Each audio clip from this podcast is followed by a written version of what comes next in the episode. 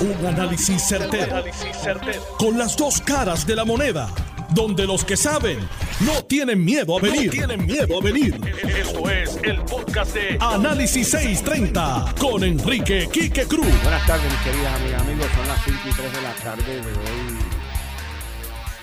Jueves 19 de enero del 2023. Tú estás escuchando Análisis 630. Yo soy Enrique Quique Cruz. Y estoy aquí de lunes a viernes de 5 a 7 en línea telefónica tengo a Tomás Torres Placa. Buenas tardes, Tomás. Muchas gracias por tomarnos la llamada. Bienvenido a Análisis 630, como siempre.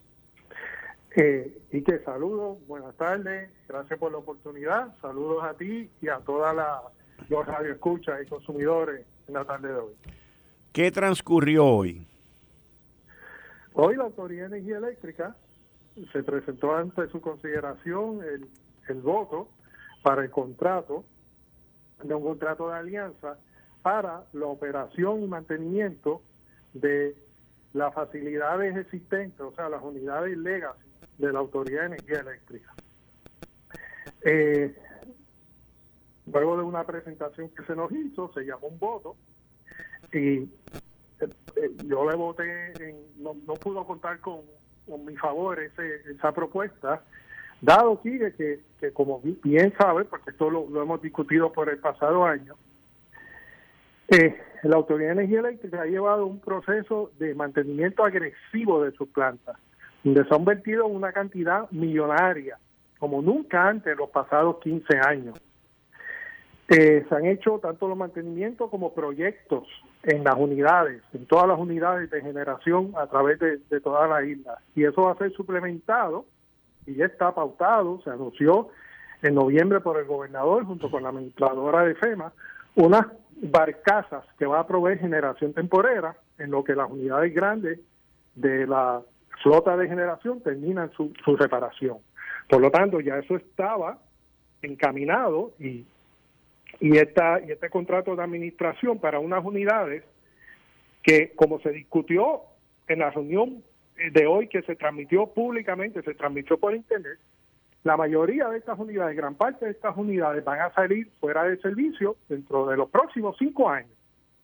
Porque el contrato que se discutió hoy públicamente, eh, eh, aunque es eh, de 10 años, a partir del, del o sea, del, del sexto año en adelante, pues la cantidad de unidades que se va a administrar baja significativamente porque estas unidades van a ser decomisadas, o sea, van a ser sacadas fuera de servicio, porque simplemente su vida útil no, no aguanta, son unidades que tienen más de 50 años, van a ser reemplazadas por renovables.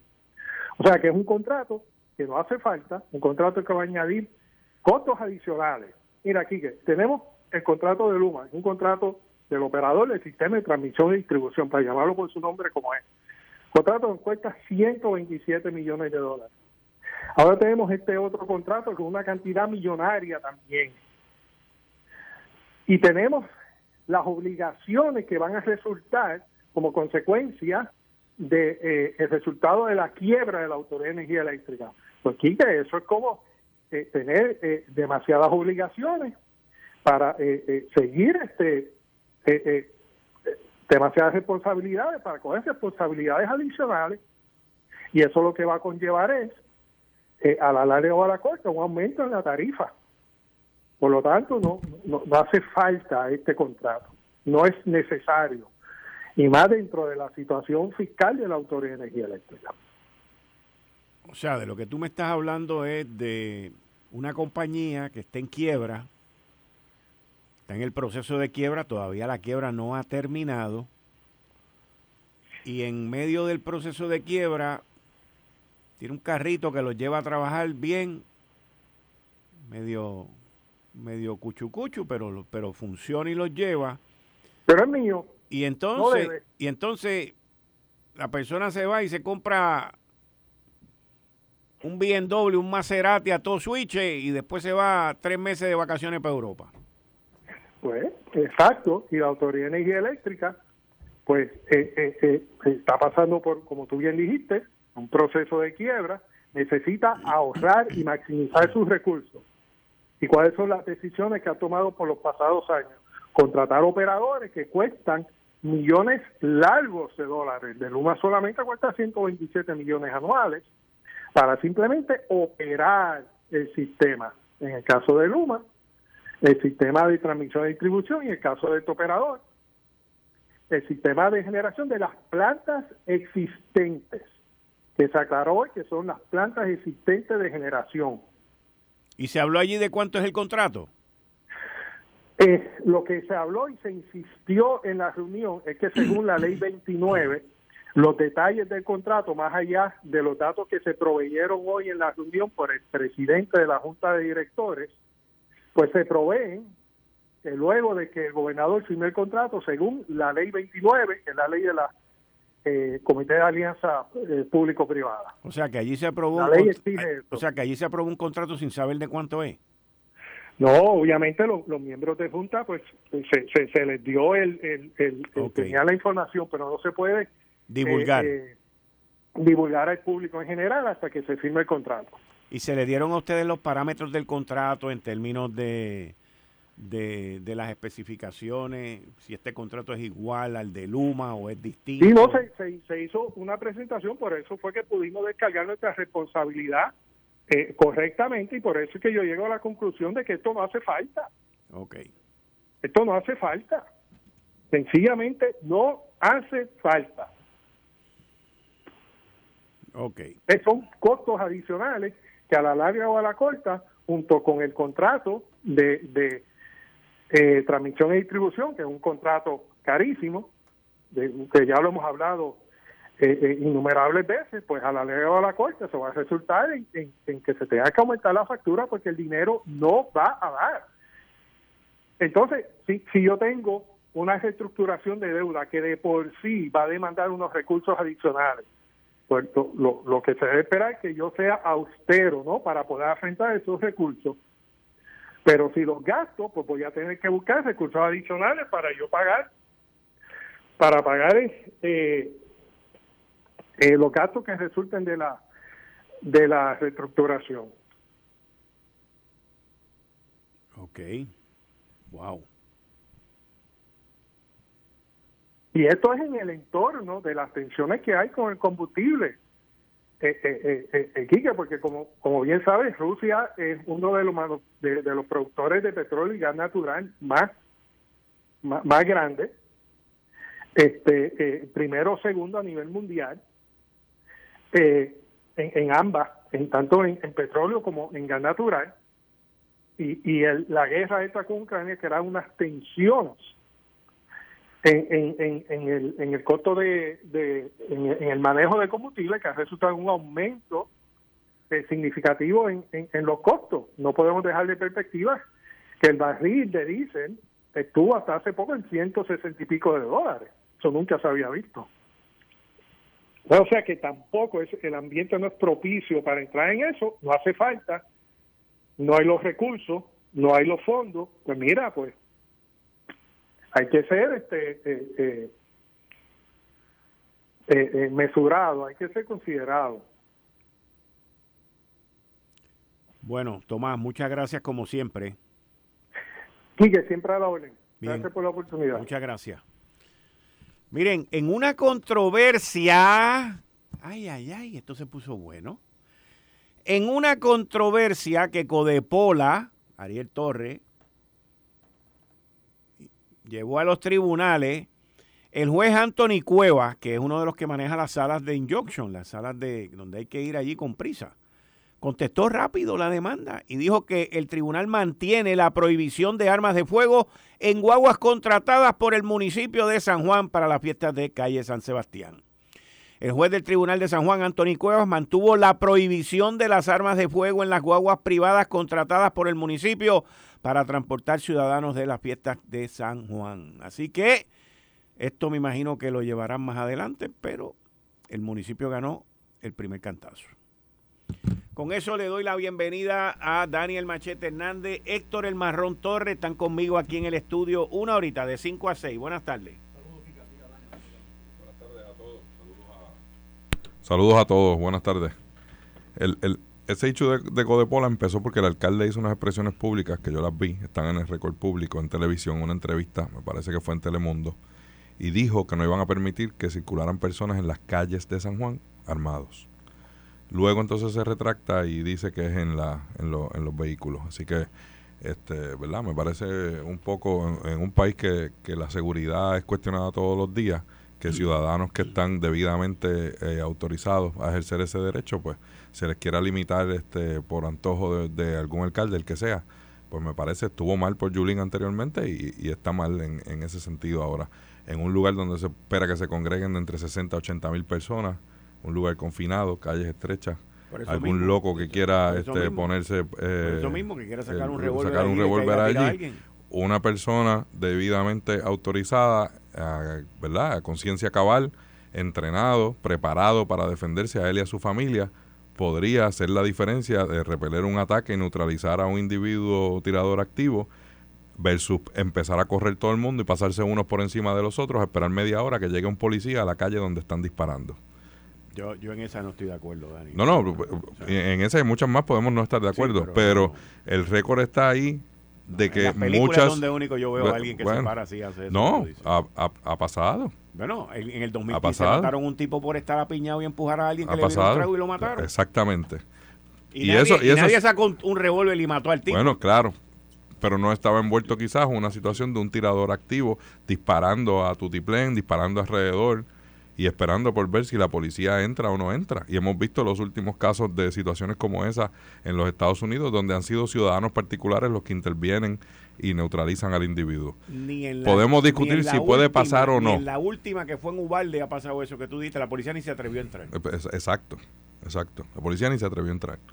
Pero estaban en una escuela donde los niños no pueden portar armas, se supone. Gracias a Dios, porque eso es lo próximo que van a pedir. Pero si un ciudadano responsable cumple con el Estado, se registra, se prepara, se entrena y está listo para defender a su familia ante la incapacidad del Estado de poder hacerlo, yo no creo que ningún alcalde tenga la capacidad de limitarlo en un espacio público y en un espacio de riesgo como ese. Ese, ese es mi planteamiento. Es que, el riesgo es doble.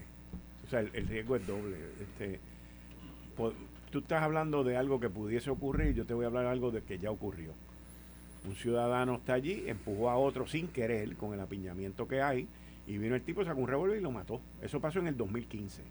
¿Y tenía permiso para tener el pistola? Yo no sé, pero, pero mira, los otros días, pero es que en Guayanillas el domingo, en Guayanillas el domingo, vino un individuo con permiso, sacó y mató a dos hermanos. Con permiso, allí, él tenía su, su portación de armas porque por el trabajo que tiene y fueron dos chamacos a defender a su mamá no llevaban tubo no llevaban bate no llevaban nada no llevaban armas de fuego no llevaban nada tipo vino sacó el revólver y los mató pues. pues. la verdad que el 95% de los casos por decir un número ocurren con personas que no están este, autorizados a portar armas pero nuestra constitución la que nos rige que es la de Estados Unidos dice que eso es un derecho que tenemos e incluso en Puerto Rico hemos ido más lejos y, hemos querido registrar a los individuos que quieren ejercer ese derecho. Así que yo no, no me parece, vuelvo y, lo pongo, ¿verdad? Como lo veo, que ningún alcalde, ni Miguel Romero, ni ninguno, tenga la capacidad de limitar cuando él decida de que en estos momentos o tales días las personas no pueden ejercer ese derecho constitucional en las calles de, de su municipio. De ahí es un brinquito a decirle a la gente que no pueden andar con la Biblia en la mano, que la tienen que echar dentro de una bolsa cuando vayan camino a la iglesia. No, porque la Biblia no explota y yo no te puedo matar con Bueno, pero al que le moleste. Pero al que le moleste. y depende qué versión sea. Oye, y depende qué versión sea. ¿Sabes? Y depende qué versión de la Biblia sea, porque hay alguna de carpeta dura que te pueden dar un buen mamellazo, ¿sabes? Imagínate, no, no, no. El municipio lo que está diciendo, que es lo que el juez el, juez dio un alugar al municipio de desestimar la demanda que puso Codepola. Yo soy el municipio. Yo alquilo la guagua, yo pongo las reglas en mi guagua. Eso es lo que están diciendo. Si tú quieres llevar tu alma, métete en otro Pero, yo creo que tienes razón. Claro, el municipio en eso. pero eso que dice Dani, en la calle no. Es que nadie está hablando de la calle. Sí, el alcalde lo dijo. Después tuvo que No, no, eso que dice Dani, si lo dijo. Que el alcalde haya dicho una cosa y hayan hecho otra, es lo que debido, lo corrigió, parece que Debido a la gestión de Codepola, cuando vio la demanda, yo estoy seguro que allí hay abogados capacitados que le dijeron, alcalde, esa no se va a sostener, así que vamos a darle para atrás y vamos a dejarlo nada más que si usted se monta en los vehículos, ah, si usted llega en su vehículo, se estacionó en un parking, pagó su parking y se bajó, usted puede cargar su pistola como Dios manda en ley. Seguro que porque ese es un derecho que, que, tenemos. Y para ejercerlo está reglamentado y hay unas condiciones que los que tienen que los que lo ejercen tienen que como llevar esas armas. Eso no está la intemperie tampoco enseñándoselo a todo el mundo. Eh, eso está reglamento de vida. Yo creo que eso está bien atendido en términos generales. Y, pero no estoy de acuerdo en eso de que, de que las películas nada más. Yo creo que una persona armada es mejor que una persona desarmada en caso de que hubiera un conato de motín y venga un loco a disparar a la mansalva. Y yo creo que sería mejor para poder contrarrestar eso. a lo mejor mueren cinco eh, eh, con gente armada y podrían haber muerto 20. Sin tener. Y, y, una vida es una vida y vale un montón. Pienso yo, no sé. Next. Solamente lo he visto en las películas. Pues tienes que salir un poquito más a la calle. No, muchachos. O ver televisión local, ver las ah, noticias también lo he visto en televisión, fíjate, en eh, televisión lo he visto, pero no ver en las, noticias más a menudo. Tampoco en las noticias lo he visto. Nunca he visto un tipo que saque un revólver y, haga todas las cosas que No va a ser la primera ni la última Pero tú no viste el caso del tipo que se le metieron en la casa, el señor mayor, que lo que mató a las personas que, se, que, que entraron a su casa. A su casa. Estamos hablando de un sitio donde se meten 50 mil personas, donde en el pasado han empujado a uno y lo han matado. Estamos hablando de violencia. Derecho a la defensa propia. El, muchacho, el pobre muchacho este surfer que discutió con el comerciante allí en Luquillo y vino y le metió un batazo y lo mató allí en la calle. de un batazo, de un tubazo, de uno. No vamos a prohibir el derecho a montar Vamos, vamos a prohibir los tubos en la calle. No, pues, pues, pero háblame de uno, pero háblame de los cientos que hay con pistolas por ahí. Yo creo que es mejor, ¿verdad? Y en, Puerto Rico se ha decidido, como dije, tenerlos registrados y están. Este, pues, a mí me enseñaron que eso no se revela. Muy bien. Eh. Si me lo hubiera preguntado, hubiera hecho contestado exactamente lo mismo. ¿De verdad? Seguro. Es un asunto privado mío, no puedo. No. Está bien. Es, la primera defensa que tú tienes, porque si la persona no sabe que tú estás armado. Yo como pues amigo te puedo contestar fuera del aire, pero públicamente no, te puedo. No hay forma de. yo sé, yo los entiendo, los entiendo, los entiendo. Fíjate, con esa estoy de acuerdo, con las demás no. Está bien. Y tú lo tienes que haber escuchado en la calle y te dicen, cuidado con fulano que anda armado, cuidado con... Pues, pues, ya el pillo está prevenido, pero si no lo sabe, pues ahí la sorpresa sigue siendo a tu favor. Como quiera que sea, estoy felicito al juez Antonio Cueva porque estoy de acuerdo con eso. Yo, tengo el derecho, tú tienes derecho a portar arma, yo tengo el derecho a decir, no no te acepto en mi vehículo con un arma. Pues, tú tienes, no, no, tú tienes derecho, yo tengo derecho a portar arma, supuestamente, y tú me invitas a tu casa y me dices, deja la arma afuera porque me siento amenazado o alguien se puede sentir. Oye, y ocurre en lugares privados.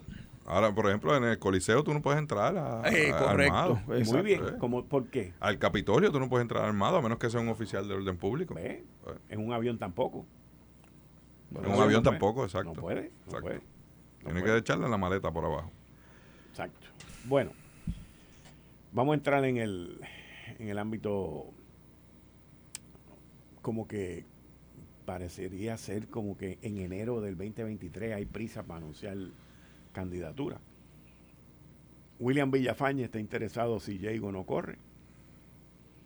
Inmediatamente, en menos de 24 horas de William Villafañe haber dicho eso, Salió Pablo José Hernández Rivera también y dijo que, él, estaba con un comité exploratorio. Inmediatamente, menos de 24 horas después, sale la, la alcaldesa de Morovi y dice que ella va para adelante con la presidencia del Partido Popular Democrático.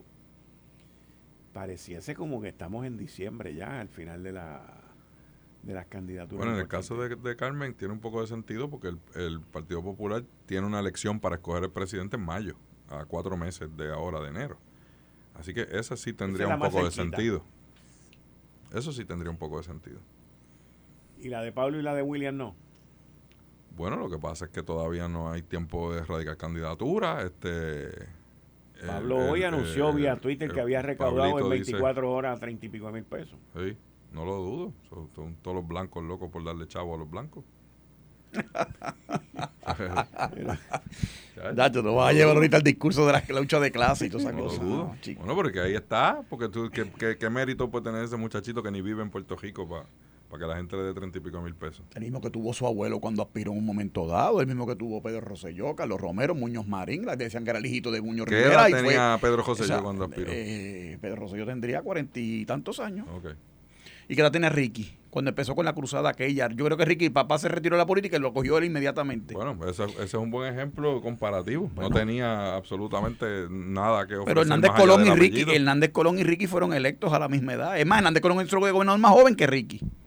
A los 36 años, para que lo sepas. Pues, Digo, yo sé que tú lo sabes, a lo mejor se te olvidó. Y antes de eso había sido secretario de, Por eso. de justicia. Pero es que ese muchacho, Dani, tú tienes la tienes con él, pero ese muchacho se crió en la política. Ese muchacho, el, es más, Hernández Mayoral se retiró de candidato porque tenía un malestar de estomacal el si chamaco. No, por lo que, por lo que significa rendir una pleitesía y unos espacios a alguien que no ha hecho absolutamente nada, simplemente porque es familia de alguien. ¿Verdad? Pero eso es una decisión tuya y, puede, tienes derecho, a, pregonarla, pero el pueblo popular en su momento decidirá. Pues claro, pero eso fue lo mismo que le pasó al pueblo PNP y terminaron con el primer gobernador renunciado ahí este, bajo vergüenza porque, porque el muchachito no tenía nada que ofrecer. Y entonces hay gente que se ofende porque, porque Pablo tiene títulos, pues pero títulos tenía Ricky también. Ah, pero es que el tipo está bien preparado, pero bien preparado estaba Eduardo Batia y lo rechazaron y lo cambiaron por el alcalde Isabela.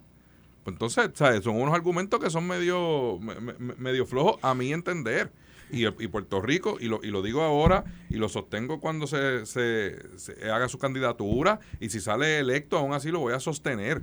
Puerto Rico está en una encrucijada que necesita personas que tengan suficiente experiencia y conozcan cómo funciona el país, la necesidad que tiene el país. No gente que vengan a venderse por su nombre y que otros quieran hacerle la camita simplemente porque son familia de alguien o porque les recuerdan unos tiempos de añoranza que ellos creen que a través de eso pues lo pueden revivir. Y a mí eso me parece insólito y me parece inaceptable. Tú tienes dos alternativas, dos.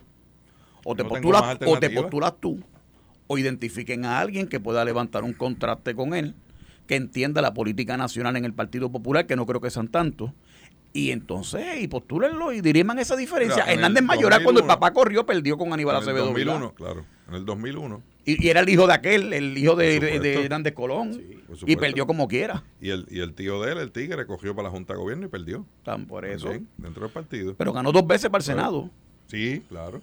Claro, y después perdió y perdió para Y Hernández Colón perdió la gobernación dos veces también, que quede claro para el récord público. Yo, esa es mi preocupación, no es ni siquiera un asunto personal. Pero la ganó tres, perdona que te interrumpa, la ganó tres y fue presidente de ese partido por más de 20 años.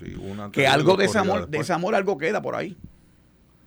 Bueno, y es lo que tú denuncias, pero, pero es que eso es inevitable. ¿Cuánta gente votó por Ricky, por el Papa, por Pedro Rosselló? Bueno, la mayoría, estoy seguro. ¿Por eso? Porque no conocían otra cosa de él. ¿Por eso? Pues, yo estoy simplemente llamando a que no repitamos los mismos errores que hemos visto incluso en otro partido. Lo que pasa es que Ricky, Dani, Ricky corrió para pues gobernador, este está corriendo para comisionado residente. Fue el segundo puesto más importante en la papeleta. eso, eso es un decir. ¿Y por qué está corriendo para comisionado? Porque sabe que no puede correr para gobernador, si no corría para gobernador. Antes, antes cogían a cualquier zángano y lo postulaban, esa es la verdad cualquier alcahuete del candidato a gobernador lo ponen y lo corrían, hasta que Carlos Romero Barceló fue que redimensionó eso porque había sido gobernador.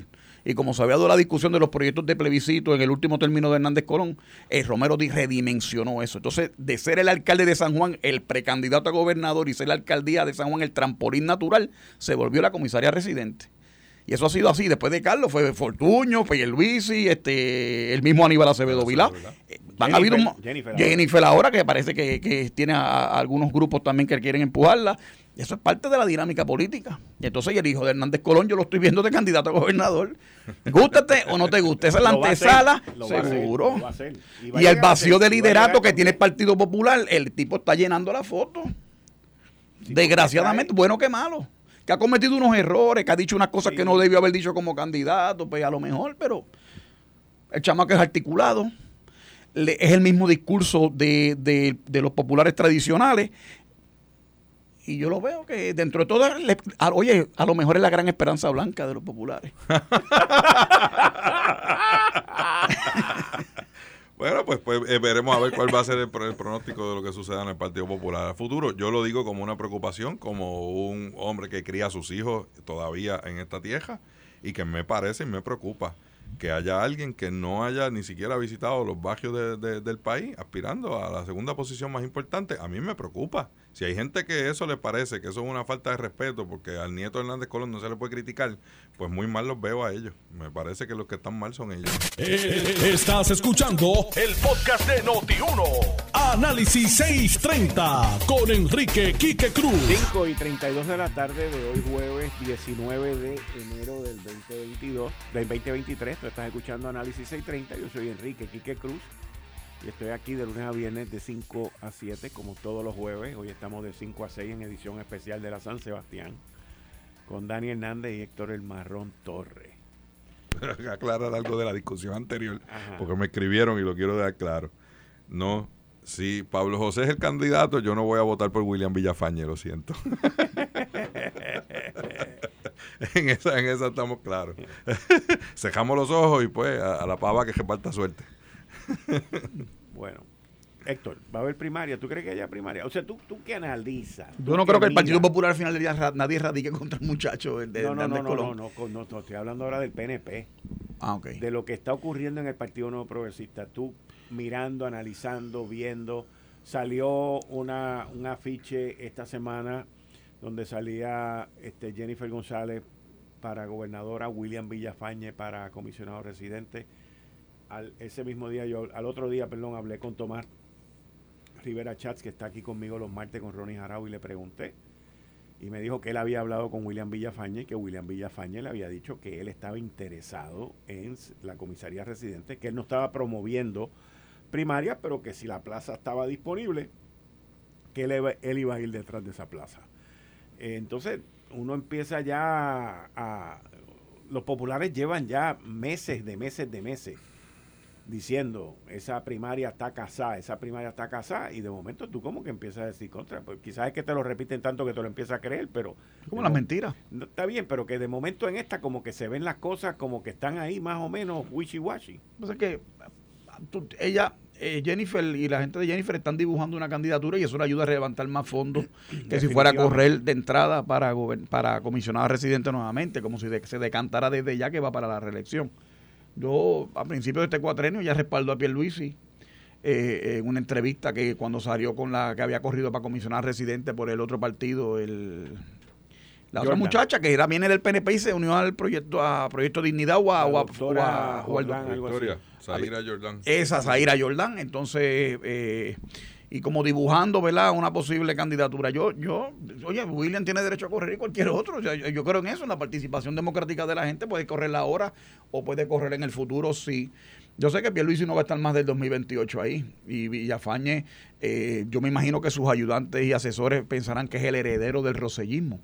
Eh, ¿verdad? Que es la persona más cercana al, gobernador, al gobernador Roselló, Ricky. Eh, y entiende que debe contar con que tiene 100 mil votos, seguro. Y en una elección donde el electorado, así como los clientes y abonados de la Autoridad de Energía Eléctrica han bajado, pues... ¿Crees que lo vean así?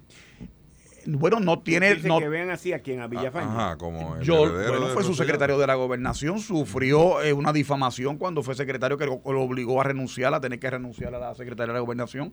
Y yo entiendo, en la primaria para senador ganó, prevaleció en gran medida por el respaldo de, del grupo de, Ricky. Y la realidad es que Ricky es todavía muy querido en la base del Partido No Progresista y particularmente su papá. Ese apellido Rosselló pesa eh, todavía enormemente al interior del PNP. con pena. ¿A quién? A Ricky. Bueno, bueno, hay un elemento de tristeza por la manera en que se fue de la gobernación, sí, eh, si lo quieren caricaturizar así. Y él no correrá, porque, porque también ese ha sido parte del, del, del rum rum, ¿verdad? Político de que Ricky, toda esta cosa de, del embajador de la estadidad y que no va a cobrar y el asunto, yo creo que sí.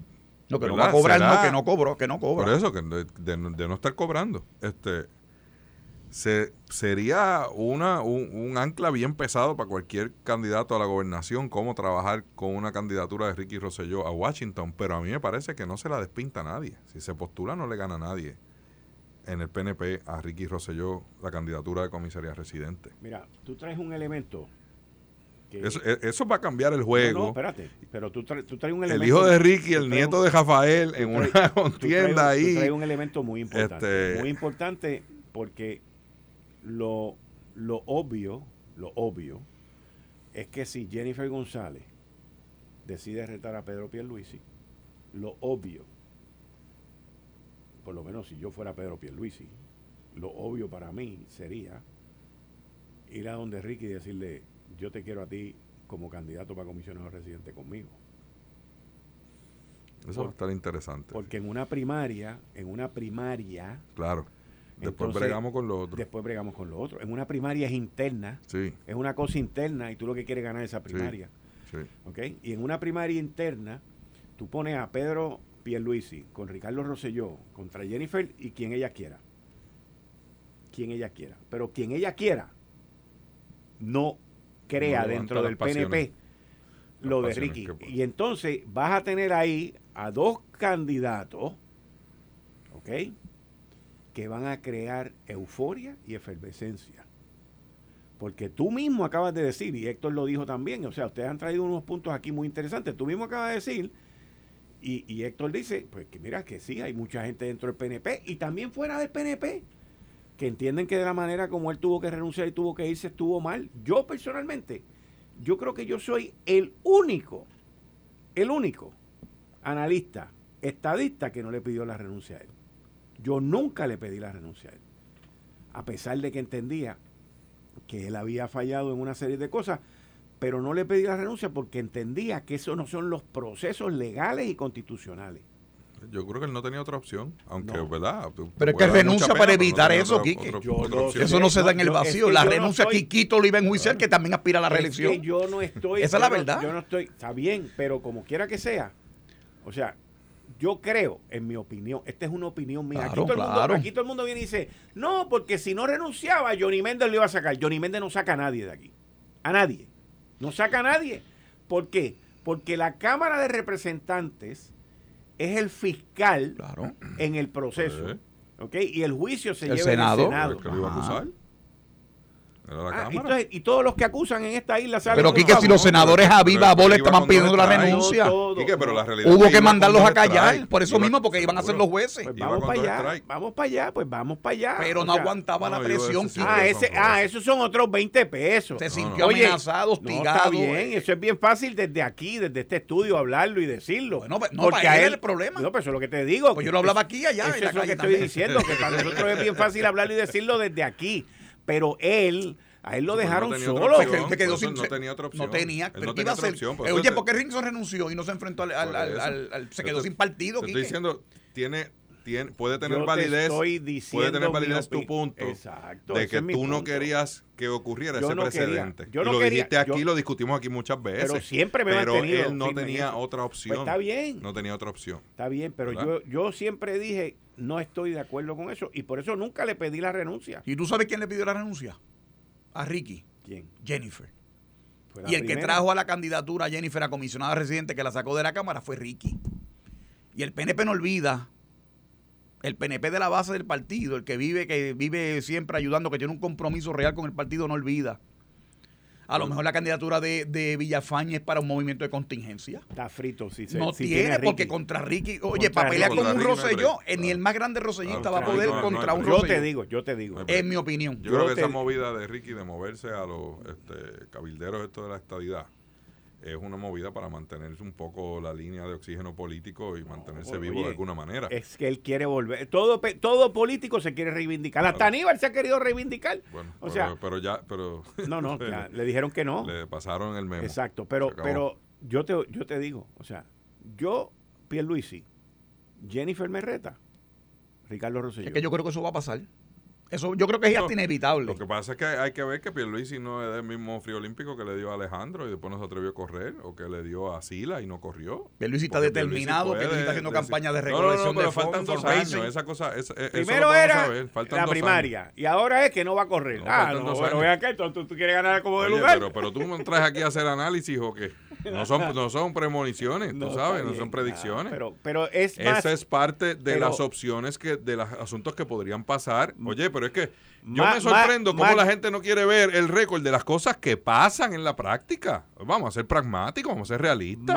Aquí ha habido gobernadores que podrían haber dicho voy a correr y que se fastidie todo y han decidido quitarse. Como Aníbal. Como, como Aníbal, como Sila, todo y lo quitaron. Lo que que no se quitó, lo quitaron. Aníbal, exacto. Aníbal, perdió. Aníbal secuestró el proceso, nos regaló el Tribunal pues, Supremo. Y perdió. Entonces, Sila vio que no era viable y se quitó. Y Alejandro vio que no era viable y se quitó. Y estoy seguro que también se arrepintió. Claro que sí. ¿Pero por qué se arrepintió? Porque buscó a Hernández Mayoral y Hernández Mayoral después se retiró y dejó a Aníbal. Porque ella no, ella no buscó a Aníbal, ella buscó a Hernández, Hernández Mayoral. ella buscó a Hernández Mayoral. No fue Aníbal. Bueno, Porque le había ocasionado la derrota a Hernández Mayoral anteriormente. Claro. Eh, pero ella estaba siendo pragmática y vio lo que decían los números. Y es lo mismo que ha hecho Jennifer toda su carrera política. si ve los números que le convienen, va para adelante. Si retan a Pierluisi, hay que ver. Carlos Rosselló en la, en, la, en la línea. Yo lo veo así. En la línea, no es más nadie. Pero yo creo que sería un error garrafal. Pero ¿por qué tú descartas que Pierluisi se quite? yo no estoy diciendo que se quite. Yo te aseguro a ti, yo, yo. Yo no dije que se iba a quitar. Yo, pero yo estoy diciendo que hay la posibilidad ah, de que Pierluisi diga no, va Jennifer y, yo me, y, yo me salgo y Una posibilidad más grande es que se nos vaya la luz. Se acabó. Bueno, eso es ser realista también, fíjate. Seguro que sí. O que mañana no estemos vivos. Pues claro, todas esas cosas pueden pasar. Ahora, ¿por qué dar por sentado de que va Pierluisi a correr? Yo creo que Jennifer Porque lo quiere hacer, Dani. Yo creo que yo creo que Jennifer va a correr.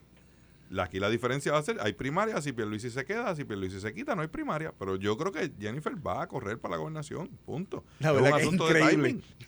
Es un asunto de timing. La verdad que es increíble como tú, como tú cambias la, narrativa de las cosas. Oye, el incumbente es Pierluisi. Pierluisi va a correr.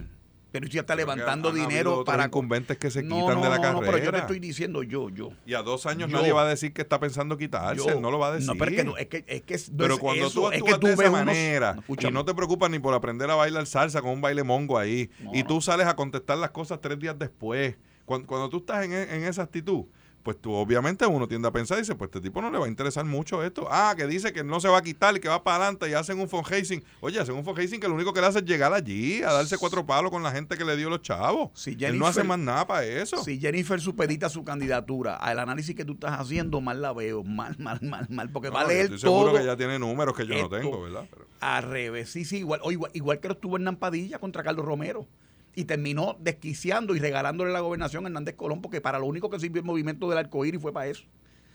Si Jennifer es lista, le toca como quiere en el 2028.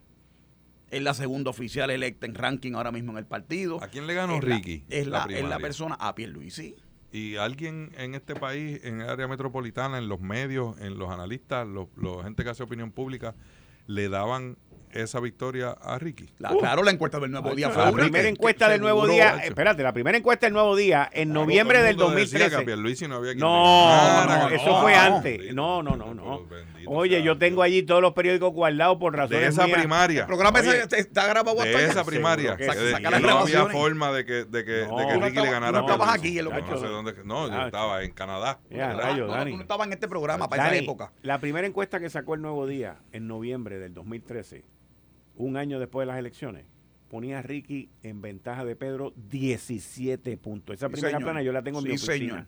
en mi oficina. es verdad. Y no fue hasta el 2015, diciembre, noviembre del 2015, un año antes de las elecciones, que estaban en empate. Estaban en empate. por la misma encuesta. Ah. Pero que no. Pedro empezó desde atrás. Todo el secuatrenio él estuvo de atrás. Y Ricky empezó con lo de Boricua ahora es, y cogió a un independentista y a un popular, y él como estadista, y se fueron ahí para la descolonización. Y es la misma película del papá que hizo la cruzada estadista cuando perdió para comisionado residente y se quedó con el partido de Carlos Romero, que era el presidente, y Ricky hizo lo mismo con Pierluisi. Esa es la historia política. Exactamente lo Ahora, yo volví y te repito, a Jennifer le tocaría como quiera la heredar el Partido Nuevo Progresista en el 2020, en las próximas, las de más arriba. Retar a Pierluisi es exponerse a liquidar su carrera política. Porque una cosa es simpatía con la figura, es una persona que ha trabajado en el partido desde muchacha, desde ser animadora de los... De lo, de, lo, de tu parte de la premisa de, que todos los PNP están contentos con Pierluisi. No, no, yo no estoy... No, no, no, no, no, no, espérate, espérate, espérate. Yo, no te, yo te estoy hablando de la... No, pero está diciendo que Jennifer mete las patas si, si corre contra Pierluisi, pues eso es parte de la premisa de que los PNP están contentos con Pierluisi y no van a querer a Jennifer. ¿Cómo que de dónde yo saco eso? Yo no, estoy escuchando lo que le está diciendo. ¿Qué es lo que yo dije? Pues, pero, él no dijo pero es que yo no dije eso. Tú interpretaste eso. Ah, exacto. Ah, pues, está eh, bien. Claro. Igual que tú interpretas que Pierluisi no va a correr. No va a correr. No, no, no, no, pero, pero que ustedes lo jalan como les da la gana. ah, nada más que puedes jalar tú. Tú eres el único que puedes jalar. Lo que dije contundentemente es que Jennifer va a correr. La diferencia si va a haber primaria o no es si Pierluisi decide postularse o no. Yo te Entonces estoy tú das por sentado de que no, que el tipo va a correr porque hizo un fundraising y porque él es el incumbente. Y tú dijiste que Jennifer va a correr y hay que creerte a ti, pero entonces yo soy el PNP y tú hay que creer el popular lo que va a pasar en el PNP. Oye, pero tú sí que tienes los, los, los de estos de King Kong. Lo que pasa es, lo que pasa, te voy a explicar. Ahora yo te voy a analizar lo que, lo que él está diciendo. Ahora yo te voy a analizar lo que Dani está diciendo. Dani lo que está es enviando el mensaje, que, que este mensaje es... Para que Jennifer lo escuche, Jennifer. No, no, no, no, no, no, para que Jennifer lo escuche, no, no, no, no, no. Pero viene del grupo de Jennifer, de los, de los eruditos, de los estrategas, que está diciendo, Pedro, quítate porque yo voy a ganar. Eso es lo que le está diciendo. Y ese mensaje ha resonado pues, profundamente en Dani. Pedro, quítate, primaria. Pedro, quítate que Jennifer va a ganar. Ese, eso es lo que le está pues, diciendo. El Partido Popular necesita que el PNP tenga una primaria. Por eso. Porque necesita que gaste. Entonces, ¿para quién trabaja Jennifer? ¿Va a trabajar como Hernán para los populares o va a trabajar para el PNP? Eso es la decisión y la composición del lugar que tiene que, hacer ella. Bueno, lo que pasa es que si, si, es por eso, entonces nadie puede hacer primaria. No, no, no. Nadie puede no postularse contra ningún El derecho a la primaria, ella puede hacer la primaria. Pues. Ella tiene derecho a eso. Ya nadie está cuestionando ese derecho. y vuelvo y te repito, vuelvo y te repito el factor Ricardo Rosselló en esa primaria como candidato, como compañero de papeleta de Pedro Pierluisi, se lleva lo traje yo a la discusión. Tú lo amarraste a Pierluisi. No, pues que, ah, no, eh, y no voy a amarrar a Jennifer entonces. Ah, pues bueno, pero adiós. pero no trajo Sila a José Alfredo. Ajá. habiéndole eh, este dejotado para la comisaría residente anteriormente fue la porque no lo quería. Vez, ¿Cuándo fue la última vez ah, que tú fuiste a Disney? Pues parece que aquí los que mueven la cosa eh, de acuerdo a los números y, y, pensando en el porvenir son los populares, los PNP todo es pasional. bueno. ¿Cómo, cómo, cómo, cómo? Bueno, Dani, pero es que, es que Los PNP eh, todo es pasional. Eh, aquí, hay, aquí no, Jennifer no puede llamar a Ricky y decirle, vente, vamos tú y yo para allá. No puede. Bueno, lo puede llamar. Ah, el problema es que Ricky le conteste la llamada. Exacto. Después que le pidió la renuncia y lo vejó y lo lastimó tanto como ah, comisionada residente y vicepresidente y compañera de papeleta de él. que a los de los planos bajos nos molestan más esos asuntos sentimentales que a los que están arriba a la hora de ganar. Eso es obvio. Bueno, pero ¿cuáles son los planes? Pero ¿cuáles son los planos bajos? ¿En qué sentido? bueno, los que estamos aquí estamos hablando de datos. Estos niveles, a eso voy. No, no, no, no me malentienda.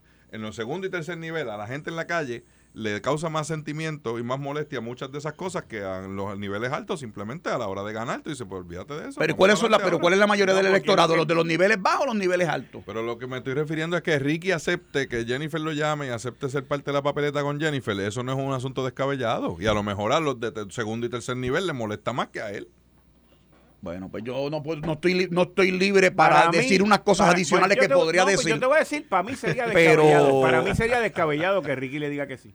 Oye, y yo te aseguro a ti que es que no puede ser. ¿Cuántas veces nosotros hemos visto no fulano y sutano no se pueden hablar y a los seis meses ah, están en la misma tarima diciendo que fulano es el mejor y yo estoy con fulano? Sí, pues, pero bendito sea Dios. Pero en este caso, yo. pero en este caso yo, yo no lo veo, yo no lo veo. Estoy clamando desde el principio, vamos a ser pragmáticos. Cosas que han sucedido, no son ni siquiera ideas, son cosas que han sucedido. Aquí ha habido gobernadores incumbentes recogiendo chavos que en un momento dado dicen, pues no voy a correr, que corra fulano entonces yo planteo aquí eso de Pierluisi y entonces me dice, yo estoy loco. Bueno, pues bueno porque lo que pasa es que si la persona aludida está diciendo que va a aspirar, la persona aludida está haciendo actividad de recaudación de fondos, la persona aludida está garantizando su candidatura a la reelección, a lo anunció en la, última convención general que tuvimos en Río Grande, pues entonces tú te sacas que entonces que quererte por fe que va a pasar algo estrambótico, porque la única manera que yo veo que Pierluisi no corre es que tenga un problema de salud. Pues que le deseo la mejor salud del mundo. O sea, falta un año para radical. Bueno, en verdad no hay política que dure 24 horas. estoy diciendo yo año eso, ese lema lo acuñé yo. Pero la realidad es que olímpicamente tú te sacas que el que no va a correr es y cuando él ha dicho que va, la que no, ha dicho cuál es tu futuro Yo quiero que lo tengamos como una posibilidad en el análisis que estamos haciendo, igual de la misma manera que traigo que Ricky Rosselló puede ser una ficha que cambie el juego en términos de esa papeleta en el PNP o incluso para el Partido Popular. A eso es lo que estoy diciendo. Yo lo que sé. Si Carmen Yulín en aquella elección pasada, en vez de decir no, yo voy para la gobernación y que se fastidie, hubiese dicho voy a correr a la comisaría residente, el juego hubiese sido uno totalmente distinto. Claro. ¿Ves? A lo mejor tú no sirves para pastor, pero para diácono todo el mundo te quiere. Pero mira lo que pasa, el problema es que Ricardo Rosello tiene una gran eh, fuerza. Con, ese bigotito no creo que ni para diácono. Con todo lo que ella tiene, el, la fuerza de Ricardo en la base del Partido No Progresista es indiscutible.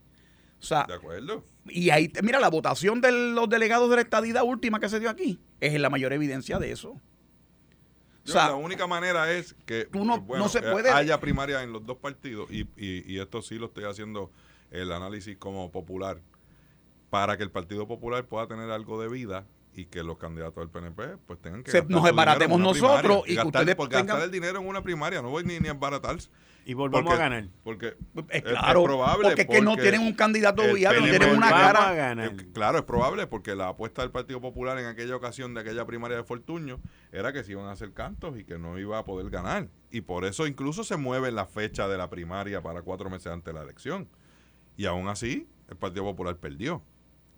Entonces, lo que sí ha quedado claro es que al Partido Popular le cuesta mucho más trabajo, le es mucho más difícil levantar dinero, mucho más fuera del, del, poder, estando el PNP en el poder. y entonces el candidato que los levanta, que es Hernández Mayor tú le cae arriba en este programa, porque lo levantó muy rápido el gran hombre blanco, pues tú tienes, un, tú, tienes una dicotomía profunda, porque no tienes ni candidato a gobernador y el único que saca la cara le entras a tiro.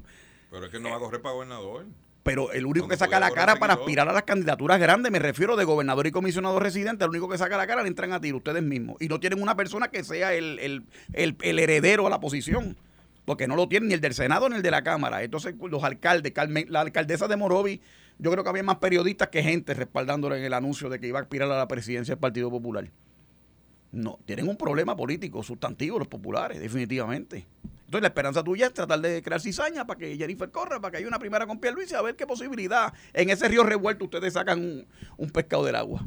Fíjate, pero es que yo no sé de dónde es la cizaña para que Jennifer corra. Si aquí eso está todos los días en la palestra pública. tú tienes que ser amigo de ella o de la gente de ella ah, cuando estuviste en la Cámara para sacar esta conclusión. Este- porque si Jennifer, oye, pero yo no sé. Aquí. No, pero es que no sé, pero es que tengo que deducirlo porque es que no tiene, es que no tiene lógica. No, no, ahora digo yo, tú como pierluisista quieres desmerecer la, la, oportunidad que tiene Jennifer. No, no, no, no, Tú estás tratando desde aquí de testimoniar esa parte. Ella, no, no, no, yo no, yo no quiero testimoniar nada. Yo digo, claro, y hay un elemento subjetivo en todo lo que yo digo, pues seguro, y yo estoy con Pierluisi. Ah, firme. No, pues. Pero eso no tiene pues que ver. Cualquier cosa que sea para alguien que le va a hacer primaria a Pierluisi, no, no, eso. en este programa, el jueves pasado, cuestioné el nombramiento de la procuradora de la mujer que hizo Pedro Pierluisi. Yo. Y respaldo a Pedro Pierluisi. Una cosa no tiene que ver con la otra. O sea, aquí hablamos de análisis. Lo que yo quiero, yo lo hago después que salgo de aquí, voy y, puedo aportar dinero y lo pues, acompaño pues, a los Jennifer González corra en una primaria contra Pedro Pierluisi no es un asunto descabellado. Tiene los números, tiene reconocimiento y puede levantar el dinero. Pues eso, no es descabellado. Y yo te estoy diciendo que eso. yo no he visto los números. yo no he visto los números.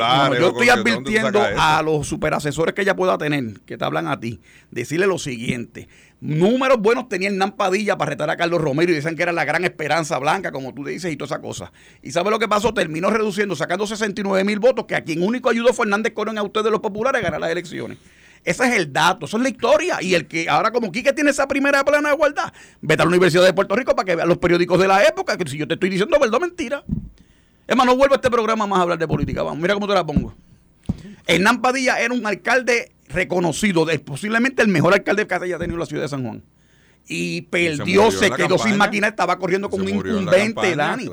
Oye, que no es fácil correr con un incumbente con los recursos que tiene el gobierno de Puerto Rico. De todas maneras, no te desesperes Entonces la carta de es que yo no te, un año todavía, no te desesperes tú tanto, y ese interés tuyo súbito en la que pasa en el PNP para mantener viva las esperanzas de ustedes los populares de tratar de quedar tercero eh, me tiene, que el que tiene los PNP de que los populares definan el estatus y toda esa cosa que, le da también con desesperación. Vamos a verlo. Mira lo que está haciendo Hernández Mayores que por lo menos defiende la colonia contenta. Hagan los ajustes que tienen que hacer, aprovechen esa incumbencia para tomar las decisiones correctas que son, que no escuchemos cosas como lo que pasó con energía eléctrica ahora que le meten otra capa de gastos más simplemente por la obsesión de, de, matar a Lautier y de liquidar a unas organizaciones políticamente y, y, en eso se nos llevan enjedado al país como nos han llevado enjedado con, con Luma y hemos tenido mil diferencias, pero es un asunto conceptual el asunto de la ejecución del contrato de Luma es, es, malo, está mal ejecutado y ha sido perjudicial para el país. Que la privatización sea parte de tu filosofía, fantástico. Eso lo podemos adjudicar y, y, la mía no. Pero tras que lo van a privatizar, tiene que ser bien ejecutado, bien hecho. No puede ser más caro y menos eficiente. Pues a lo mejor te va a sorprender, a lo mejor te va a sorprender lo que te va a decir. Lo que tú dices ah, en, sobre lo de la privatización, yo no lo veo mal. Porque hay privatizaciones que se hacen bien y otras que no se hacen bien. Eso yo no lo veo mal. Y eso habrá que ver los detalles eh, de lo que consistió. Ahora mismo salió la noticia de la votación, pero no, no, no, dicen exactamente de qué consta, eh, cuáles son los detalles del contrato. Bueno, tiene un contrato para administrar las plantas. Eso es lo que hay. no hay nada más. Y se le va a pagar a un, a un, ente privado dinero adicional para que administren unas plantas cuando el problema de las plantas no es administración o no si ahí han puesto a Josué Colón y populares y PNP hemos dicho que ha hecho un excelente trabajo y el tipo ha sido un servidor público ejemplar.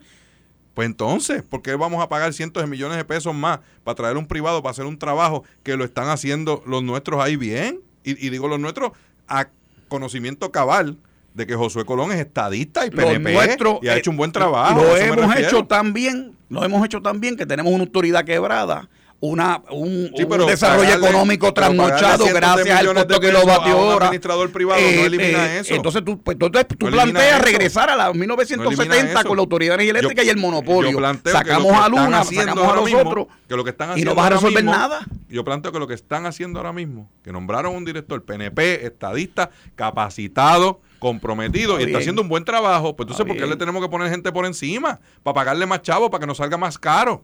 Porque la autoridad de energía eléctrica está en quiebra, Dani, porque hay unos dineros. Oye, pero, oye, pero tú quieres que el que lo quebró la siga administrando lo que tú estás planteando. Pero es que no vendieron la planta, sigue siendo el dueño el gobierno, no, las vendieron. Dani, despierta, wake up call, wake up call se acabó, se acabó el gobierno gigante, se acabó ese consentido. el pelo, de la quiebra, de la, ahora. De, la quiebra de Puerto Rico tiene, tiene que haber consecuencias y una es la autoridad ahora. No puede ser, no puede ser. esa no puede ser la solución del PNP, traernos las cosas más caras y, menos eficiente. Esa no puede ser la solución del PNP y pretender que le aceptemos que están bien. Pues no. En cinco semanas, cuando los 30 días que tiene el gobernador para firmar el contrato y la Junta de Supervisión Fiscal de revisarlo, volvemos a tener esta conversación que vas a ver que va a ser. No es que puede ser, que no puede llevar a hacer. Un año, un contrato más caro, más ineficiente.